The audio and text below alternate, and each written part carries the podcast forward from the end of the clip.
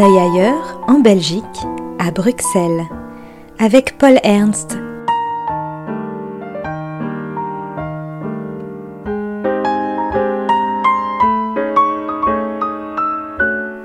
Pour un décrochage bruxellois.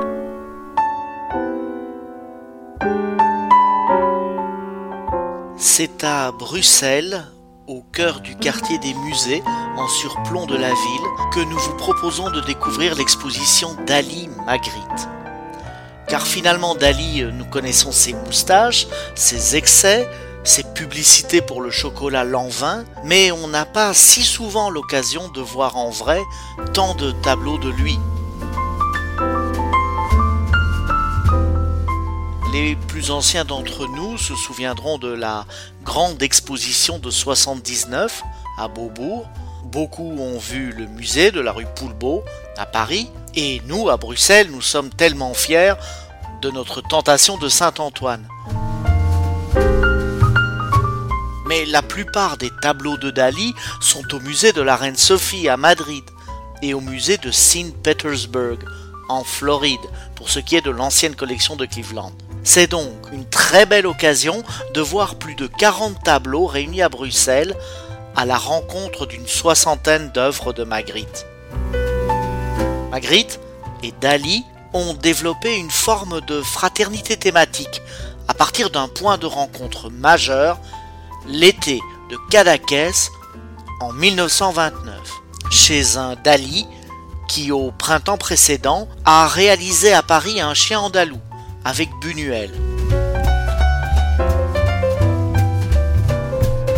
Camille Goumans, un proche de Magritte, poète surréaliste et marchand de tableaux, envoie 3000 francs à Dali et lui annonce qu'il exposera ses toiles dans sa galerie parisienne.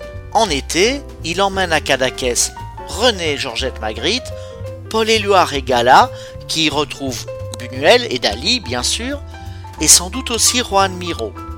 C'est la grande rencontre entre le groupe surréaliste et Salvador Dali.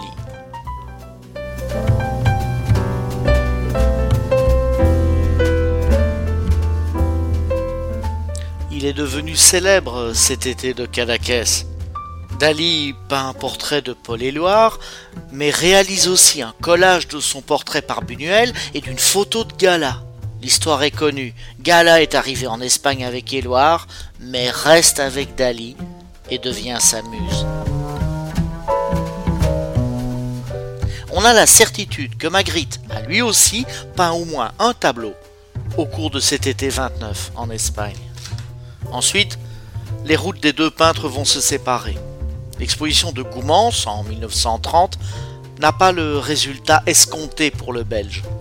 Il rentre à Bruxelles avec Georgette, un peu dépité, tandis que la carrière de Dali démarre en flèche avec une très grande exposition aux États-Unis en 1932, puis une seconde dès 1934, qui rencontre un succès phénoménal.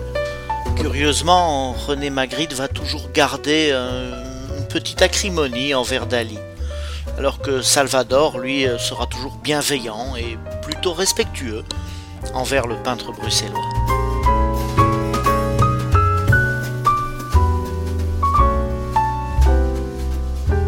C'est en cela que réside la prouesse de l'exposition des musées royaux.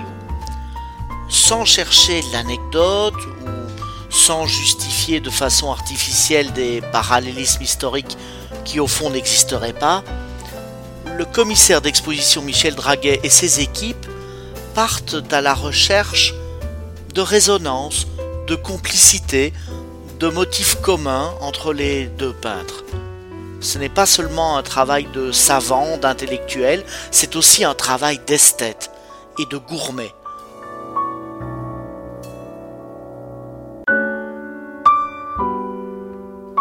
L'exposition s'amuse à mettre en parallèle des tableaux fameux en soulignant un détail commun ou au contraire met le doigt sur les différences entre des tableaux qui paraissent similaires.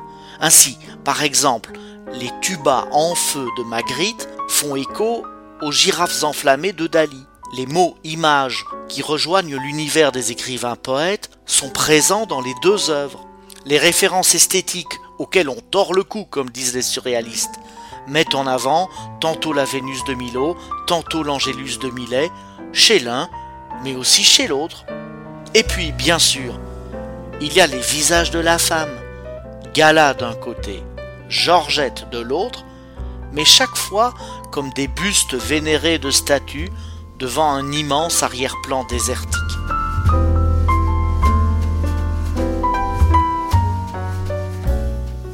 Pourtant, Dali et Magritte ont des pratiques picturales totalement opposées. On redécouvre ici en Dali un formidable miniaturiste, forçant le spectateur à tendre l'œil vers des détails méconnus et ciselés au milieu de ces immenses paysages hallucinés que nous connaissons tous. Magritte, lui, répugne plutôt à l'acte de peinture, son travail, c'est de confronter les images mentales telles des calembours visuels. Il compose ses tableaux comme ses amis poètes construisent une phrase, ou comme c'est arrivé quelquefois, lui propose un titre. Le sens s'impose par lui-même, comme tyrannique et pourtant insaisissable. L'image dessine sa propre logique, sa propre grammaire, et les mots n'ont plus tout à fait leur sens, ou un peu plus que leur sens à les savoir. En tout cas, le geste et la matière picturale sont secondaires, pour ne pas dire anecdotiques. On raconte même que Magritte évitait de tacher le tapis de son atelier bureau de la rue Esseguen, un peu comme si peindre n'était pas vraiment ou pas tout à fait son propos. L'exposition de Bruxelles invite à une balade de flâneurs entre rêverie et déchiffrement. Et c'est un grand plaisir de jouer le jeu, que le visiteur pourra prolonger s'il le souhaite au musée Magritte, tout à côté, ou dans la maison de Magritte en banlieue de Bruxelles, à Jette. L'exposition d'Ali Magritte se tient au Musée royal des beaux-arts de Belgique jusqu'au 9 février.